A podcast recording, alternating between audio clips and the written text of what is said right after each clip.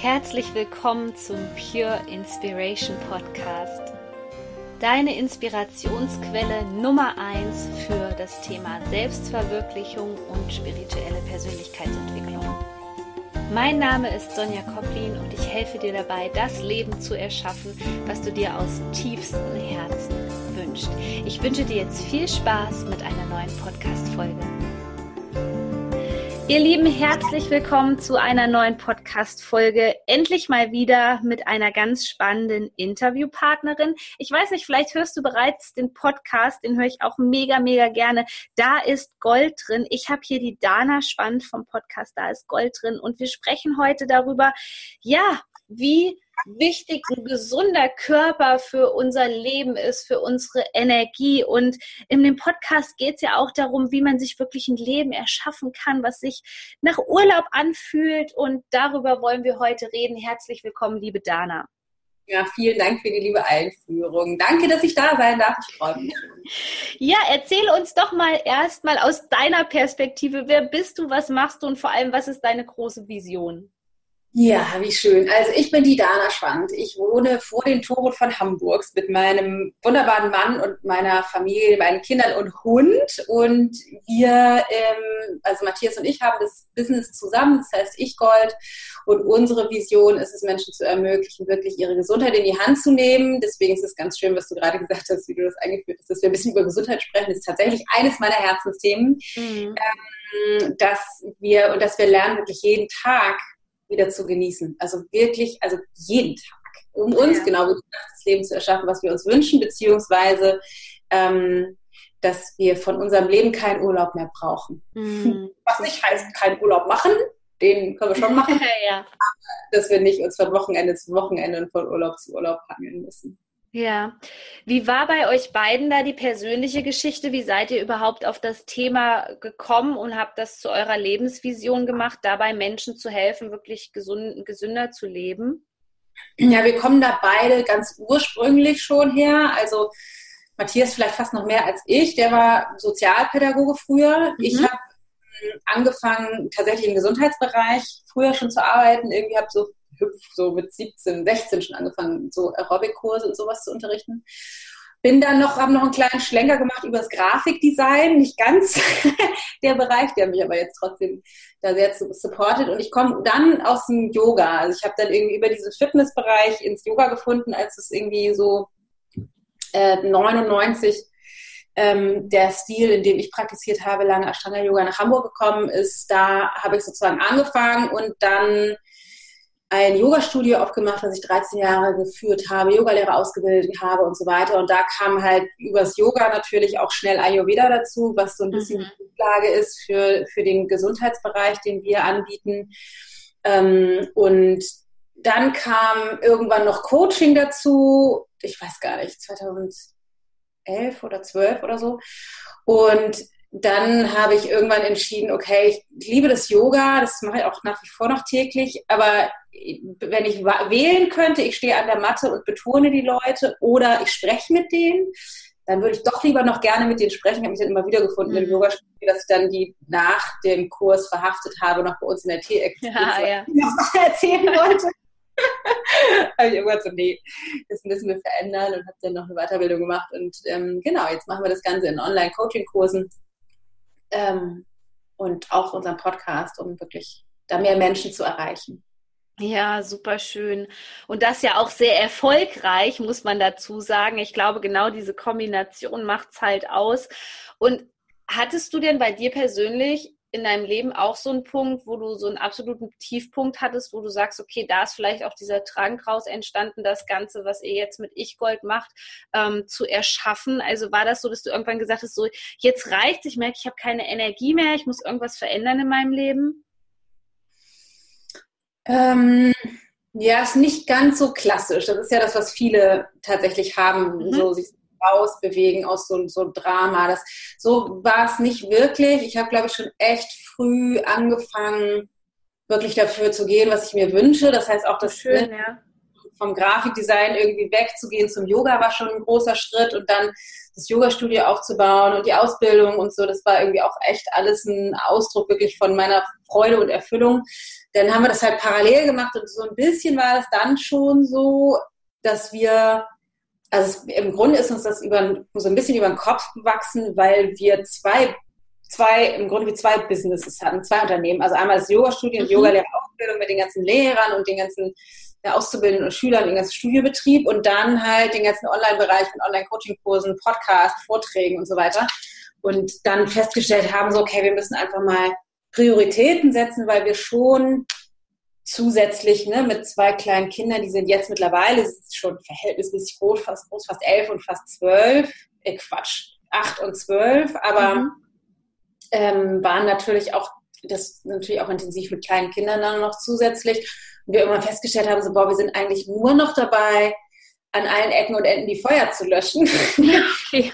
Wie das dann manchmal so ist. Und dass, dass das halt nicht dem entspricht, auch nicht dem entspricht, wie wir ähm, Menschen begleiten wollen. Wir fangen an, nicht mehr dafür zu stehen, was wir weitergeben wollen. Und dann haben wir irgendwie in einem, das hat gedauert tatsächlich, uns die Wahrheit zu sagen darüber, dass, es, dass sich das Yoga-Studio erfüllt hat. Das war schon krass nach 13 Jahren. Mhm. Einfach nicht, weil das nicht lief, sondern wirklich einfach zu entscheiden, wir wollen das nicht mehr machen, obwohl wir den Raum toll finden, die Schüler toll finden, die Ausbildung toll finden, auch tolle Arbeit machen, trotzdem uns dagegen zu entscheiden, das war schon echt auch ein intensiver Prozess, wo auch ein paar Tränchen involviert waren, mhm. aber es war mehr ein, wir wollen wirklich für eine Sache wirklich gehen und auch mehr Freiheiten bezogen auf so Zeit, also einfach nicht nur Arbeit. Ja, ja. Nicht, weil das, weil das alles so schlimm war, sondern einfach, weil wir festgestellt haben, so, nee, das hat sich erfüllt und wir gehen jetzt den nächsten Schritt. Aber auch das sehr intensiv. Ja. Mhm. Und nimm uns nochmal mit in die Zeit. Vor wie vielen Jahren warst du Grafikdesignerin und hast dich dann für was anderes entschieden, für deinen Herzensweg sozusagen? Hey, Grafikdesign, da bist jetzt, müsste ich jetzt meinen Mann an meiner Seite haben, der kann diese ganzen Zahlen. Aber ich habe, ähm, ja, 2005 haben wir das Studio aufgemacht. Also wahrscheinlich so 2000 äh, rum habe ich, glaube ich, Abi gemacht und dann 2001 wahrscheinlich das Studium, drei mhm. Jahre. Also so 2000 drei, vier war ich wahrscheinlich fertig. dann habe ich relativ schnell danach entschieden, ähm, eigentlich möchte ich gar nicht, möchte ich nicht mich mit Bildern und Schriften und so beschäftigen, sondern ich möchte eigentlich mehr machen, weil ich schon während des Studiums, ich habe ja diese, ich habe ja so Hüpfkurse vorher unterrichtet, so Bauch, Beine, Po und ja und äh, Aerobic und so und habe dann in diesem Fitnessbereich bin ich dann halt auf Yoga gestoßen und habe dann für mich Yoga gemacht und habe damals aufgehört in dem Fitnessbereich zu arbeiten eine Weile, weil äh, das mein Clean nicht gut getan hat, obwohl ich damals noch sehr jung und eigentlich relativ fit war. Und habe dann aber mit Yoga angefangen und das dann auch relativ schnell angefangen zu unterrichten ähm, weil ich diese Unterrichtserfahrung halt schon hatte. Und das war das, was mir dann letztendlich parallel auch das Studium so finanziert hat. Und dann war, aber hat es schon angefangen, ziemlich großen Raum einzunehmen mhm. neben dem Studium. Und ich merkte so, es ging da so ein bisschen meine Leidenschaft hin. Ich habe das nicht von großer Hand geplant. Ich bin kein großer, äh, kein, ich bin ein großer Visionär, aber kein großer Planer. Ja. Äh, dann irgendwie mit der Freundin, mit der ich die Überlehrerausbildung gemacht habe, war das so, es wäre irgendwie nett, ein paar Kurse zu unterrichten. Und ich hatte mir dann einen Kurs irgendwo in so ein, ein Kurszeitfenster, zwei Stunden irgendwo mich eingemietet und das halt immer verhältnismäßig teuer. Und ich dachte, ich hätte gerne eigentlich noch zwei oder sogar drei Kurse. Und sie sagte, ja, ich hätte eigentlich auch gerne vielleicht ein, zwei Kurse. Und dann war man damals zumindest noch relativ schnell bei einer Miete für Einzelkurse, wo es sich lohnen würde, vielleicht sogar einen ganzen Raum zu mieten. Mhm. Wenn man vielleicht noch ein oder zwei Untermieter hätte. Und dann haben wir so angefangen rumzuspinnen und sie hatte damals bei ihrem Job nicht viel zu tun, hat so ein bisschen im Internet rumgesurft und ähm, dann so einen Raum gefunden, den sie ganz witzig fand. Meinte ja, hier, aber guck dir das doch mal an. Ich weiß, das ist ja jetzt irgendwie alles nicht so ernst, aber lass uns das doch mal angucken, mal gucken, wie das ist auf dem Immobiliengewerbemarkt. Und dann haben wir uns diesen Raum tatsächlich angeguckt und sind da rein in diesen Raum und dachten, oh scheiße, den müssen wir wahrscheinlich nehmen. Weil der so, das war echt super schön. Der war damals noch sehr günstig. Die wollten uns gerne als Nachmieter haben. Und dann haben wir gedacht, ja, wenn das Universum jetzt sagt, wir sollen das jetzt machen, dann machen wir das halt einfach. Und haben wir in 0, nix auch Leute gehabt, die bei uns untermieten wollten und haben dann drei Wochen später eröffnet. Sehr schön, ja. Das klingt nach einer super, super schönen Geschichte. Und auch so, als ob du ähm, schon aber gut mit deiner Intuition verbunden warst, oder? Ich meine, bei vielen meiner Hörerinnen oder auch ähm, Klienten ist es so, ähm, dass die halt diesen Zugang haben, ähm, nicht so zur Intuition haben und das nicht so wie du gemacht haben und so gesagt haben, go for it, ich mache das jetzt einfach, ja, auch wenn das andere schön war. Ähm, würdest du da schon sagen, dass du das immer so für dich hattest, dass du die Stimme des Herzens schon irgendwie immer gehört hast? Also aus heutiger Perspektive würde ich sagen, ich hatte da wahrscheinlich tatsächlich schon relativ frühen Zugang zu. Allerdings mhm. hätte ich das niemals so benannt. Also ja. ich habe ähm, tatsächlich selber gerade, ähm, bevor wir sprechen, ich habe gerade eine Podcast-Folge zu einem ähnlichen Thema aufgenommen, weil ich festgestellt habe, ich habe mal überlegt, wie bin ich eigentlich auf diesen Weg gekommen? Und ich habe mich schon ganz, ganz früh als kleines Kind viel mit dem Tod beschäftigt. Aha, okay, ja. Also ich habe, ich erinnere eine Situation, wo ich ähm, bei meinen Großeltern war, also die haben im gleichen Haus gewohnt und immer wenn meine Eltern auf Geschäftsreise waren, waren wir dann bei denen und dann haben wir immer so total, haben die uns so lecker Brote geschnittchen gemacht und die äh, Weintrauben aufgeschnitten und die Kerne rausgebracht und dann saßen wir immer zusammen und haben so Sachen geguckt, wie damals noch so Traumschiff oder Betten das. Mhm.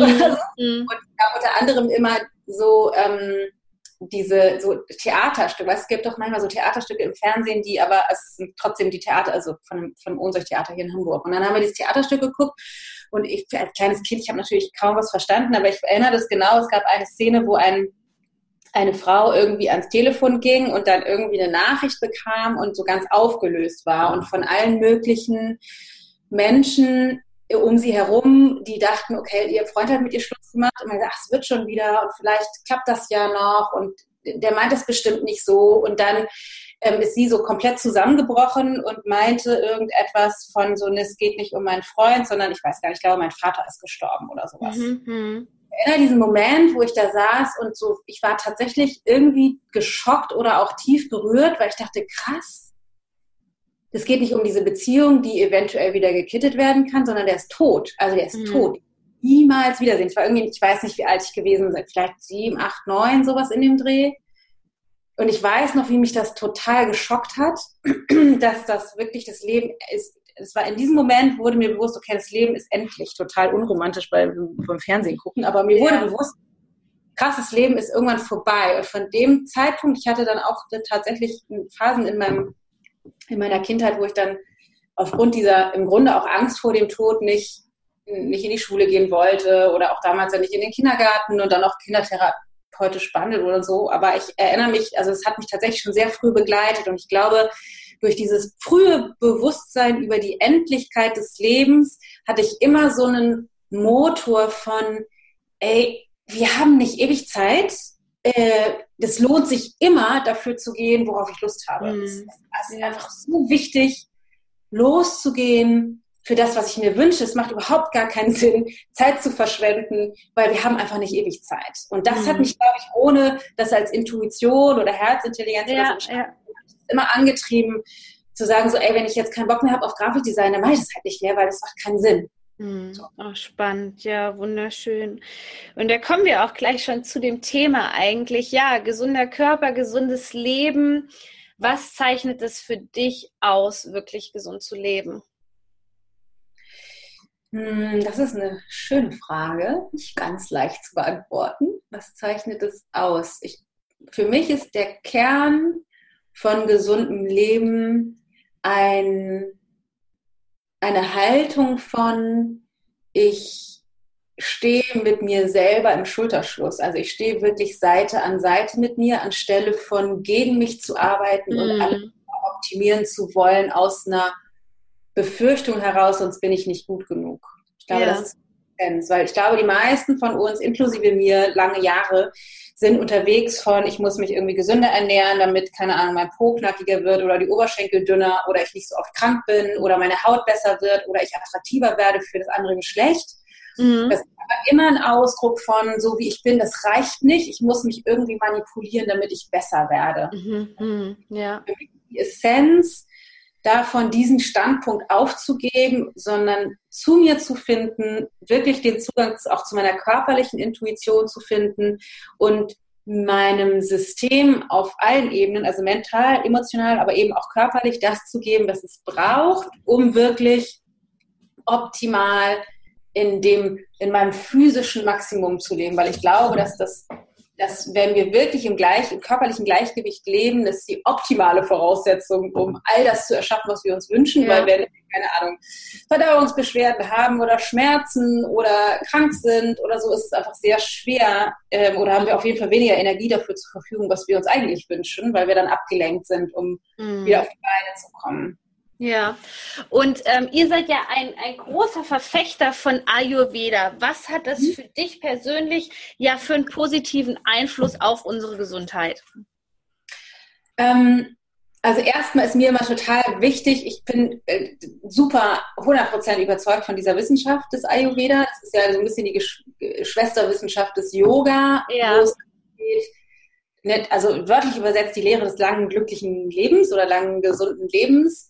Ähm, was mir aber immer total wichtig ist, mir geht es nicht um irgendwie eine, eine bestimmte Philosophie. Ich habe nur in den ganzen Jahren und den ganzen Dingen, die ich ausprobiert habe, festgestellt, dass das einfach das ganzheitlichste, einfachste, intuitivste gesundheitliche System, was uns ins Gleichgewicht bringen kann. Und für mich bedeutet Ayurveda wirklich, wie kann ich Krankheiten verhindern? Wie kann ich so leben, dass ich der dem natürlichen Rhythmus meines Körpers entsprechend mich verhalte, mhm. so dass der, also letztendlich, dass der die Arbeit machen kann, für die er geschaffen ist, anstelle von, so wie wir heutzutage leben, dem immer entgegenzustehen. Weil das ist das Interessante, unser Körper hat alle, alle Fähigkeiten, sich selbst zu heilen. Ich muss da immer an, an Wolverine denken. Ja. diesen, diesen äh, Charakter Charakter aus, ich weiß gar nicht, wie heißt das, das ist das Marvel-Universum, glaube ich, der, der so schnelle Heilungsfähigkeit hat, was mich ja. immer beeindruckt hat. Ne? Der wird geschnitten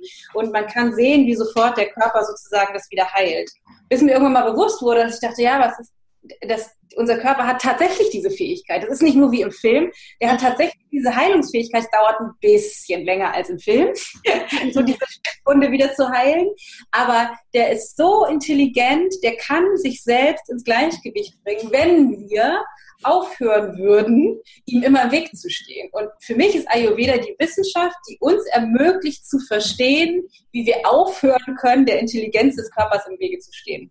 Ja, okay, super spannend, was du da sagst. Und ähm, was würdest du jetzt jemandem mit als Tipp geben, sozusagen, für die, die jetzt hier zuhören? Wie kann man anfangen mit Ayurveda ganz einfach? Ja, hast du da irgendeinen Buchtipp oder wo du sagst, ähm, ja, also das wäre ein guter Anfang, ohne es kompliziert zu machen? Ähm, klar habe ich einen Buchtipp. Ja. Und klar habe ich einen Tipp, wie man anfangen kann. Also wenn man richtig tief einsteigen will, dann kann man natürlich irgendwie unseren Kurs buchen, irgendwie oder unsere Kurse machen. Wir haben so einen Kurs, einen Basiskurs über vier Wochen, einen Online-Coaching-Kurs, wo es darum geht, tatsächlich einzusteigen. Und zwar einerseits in die ayurvedischen Grundprinzipien der Ernährung, aber eben auch, was ist das Mindset, was ich brauche, um aufzuhören, mir im Weg zu stehen, weil da ist eine ganze Menge innere Arbeit erforderlich, die mit klassischen Ernährungsthemen jetzt nichts zu tun hat. Und wir bringen am 20.03. jetzt also äh, nach dem Veröffentlichungsdatum, was wir vereinbart haben, also in zwei Tagen, kommt unser Buch auf den Markt, Dein Neuanfang. Ja.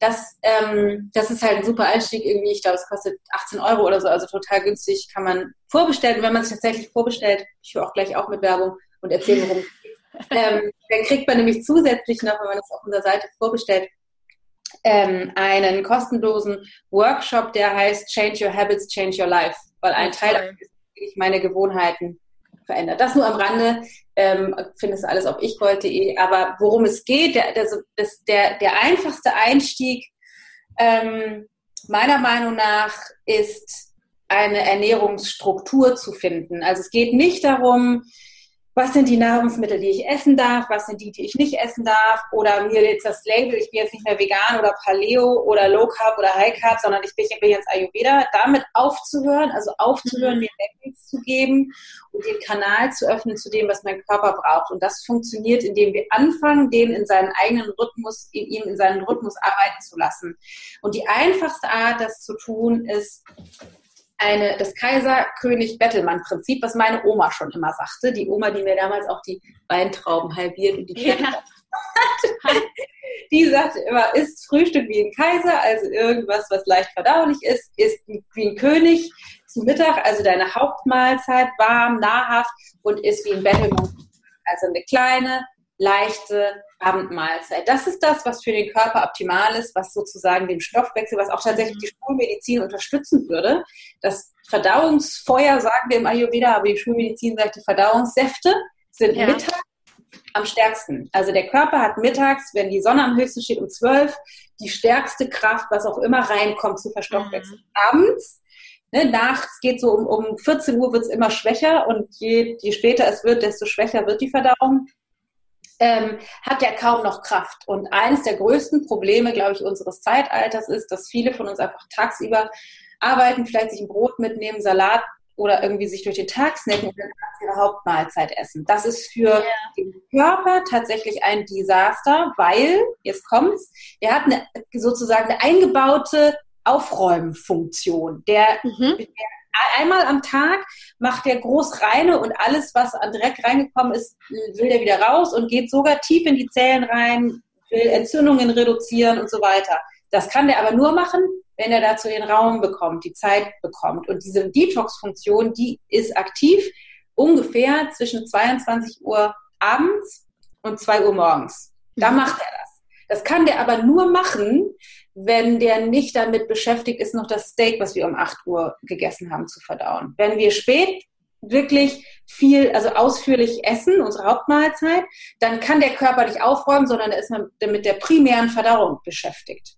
Wow, okay, ja, das ist Absicht spannend. Hm. Ja, das ist super spannend, weil das einer der größten Faktoren von diesen ganzen Zivilisationskrankheiten ist, weil der Körper hm. überhaupt nicht mehr dazu kommt, aufzuräumen. Keine Chance. Ich ja. nenne es immer gibt diese, ähm, ich habe mal einen Vortrag gehalten dazu, das, die Geschichte erzähle ich auch in dem Buch, und zwar äh, war das auf einem Yoga-Festival, wo ich dazu, so wie das halt funktioniert im Körper, einen Vortrag gehalten habe, und dann kommt so, du kannst dir vorstellen, es kommt die innere Putzfrau, ähm, und die kann dann ihren Job machen oder eben auch nicht. Und dann meinte einer der Teilnehmer, das ist Natascha. Meine, meine Putzfrau heißt Natascha. Seitdem ist diese innere Putzfrau bei mir ja. Natascha. Und Natascha kann ihre Arbeit nur machen. Ich weiß nicht, äh, wir haben hier auch eine Putzfrau. Das heißt, wir räumen, bevor die Putzfrau kommt, räumen wir auf, damit die sauber machen kann. Mhm. Das Aufräumen ist so ein bisschen wie, der, der, der Verdauungs-, der primäre Verdauungskanal muss leer sein. Wenn noch alle Sachen rumliegen, wenn gerade noch das Steak im Magen rumliegt, dann kann die nicht sauber machen. Das ja. ist belegt sagen. Dann muss sie sich mit dem Aufräumen erstmal beschäftigen und dann ist die Arbeitszeit schon wieder vorbei und sie kann nicht putzen. Das heißt, wenn wir das ständig machen, wird nie sauber gemacht. Und dann lagert sich allerhand Quatsch ab in unseren Zellen, in unseren Geweben, in unseren Organen, verstopft unsere Blutgefäße, unsere Organe können die Arbeit nicht mehr ordentlich machen und dann werden wir krank. Dann fängt das an mit Stoffwechselstörungen, und das wird dann immer mehr, bis wir wirklich ernsthafte Krankheiten entwickeln. Das heißt, wenn du nur eine Sache mitnimmst aus dem Interview, guck, dass du deine Hauptmahlzeit auf mittags verlegst und abends früh und leicht ist, damit Natascha ihren Job machen kann. Mhm. Hast du da auch noch eine grobe Uhrzeit, bis wann man spätestens abends gegessen haben sollte? Ähm, nein, das mache ich tatsächlich eher ungerne, weil unser Verstand die Tendenz hat, hat daraus ein Dogma zu machen. Aha, mhm. ähm, was, also, was wir aber, so eine Daumenregel, die man sich vorstellen kann, ne, wenn man jetzt sagt, so früh und leicht, was bedeutet das denn eigentlich? Das bedeutet vor allem, dass wir leicht verdauliche Dinge zu uns nehmen und die Dinge, die am schwersten verdaulich sind, sind Rohkost mhm. und tierische Eiweiße. Ja. Das heißt, die Sachen, tendenziell eher Mittagsessen mhm. und abends, keine Ahnung, Gemüse, Eintöpfe, meinetwegen auch Kohlenhydrate, auch wenn jetzt wahrscheinlich einige Hörer aufschreien und sagen, was, ich dachte, man darf abends keine Kohlenhydrate ähm, äh, genau, also das, das sind alles Dinge, die leicht verdaulich sind und dann einfach kleinere Portionen und das geht vor allem dann gut, wenn wir mittags ordentlich gegessen haben. Also wenn wir nur einen kleinen Salat oder ein Süppchen oder unser unsere Stulle, unser Brot gegessen haben, dann werden wir abends zu viel Hunger haben, dann kriegen wir das nicht hin. Das heißt, der erste Schritt ist wirklich nicht, lass abends die Sachen weg, weil dann das wird anstrengend, sondern nimm mittags mehr dazu. Je mehr mhm. du mittags isst, desto weniger Hunger hast du abends und dann ist es auch leichter, abends ähm, weniger oder früher zu essen. Deswegen mein, meine, mein Ansatz ist nicht, verbiete dir das und das und das, sondern nimm da auf, an der Stelle das dazu, was dir gut tut, dann gibt dein Körper dir schon das Signal, ey, ich habe gar nicht mehr so einen Hunger abends. Hm, ja, mega, mega spannend. Also freut euch auf das Buch, was rauskommt. Ich verlinke euch das natürlich hier unten in den Show Notes. Jetzt erstmal vielen Dank, liebe Dana, dass du bei mir zu Gast warst und ich wünsche dir noch alles erdenklich Gute, privat natürlich wie auch im Business. Bis bald super gerne. Vielen Dank, dass ich dabei sein durfte. Du möchtest endlich deine Ziele erreichen und das Leben erschaffen, was du dir aus tiefstem Herzen wünschst dann sichere dir doch jetzt noch schnell einen Platz in einem der begehrten kostenlosen Vorgespräche mit mir persönlich und ich zeige dir als Self-Fulfillment-Coach, was dich gerade davon abhält, deine Ziele zu erreichen und zeige dir einen Weg, wie das Leben deiner Träume erschaffen kannst. Ich packe dir den Link hier unten in die Show Notes und freue mich auf dich.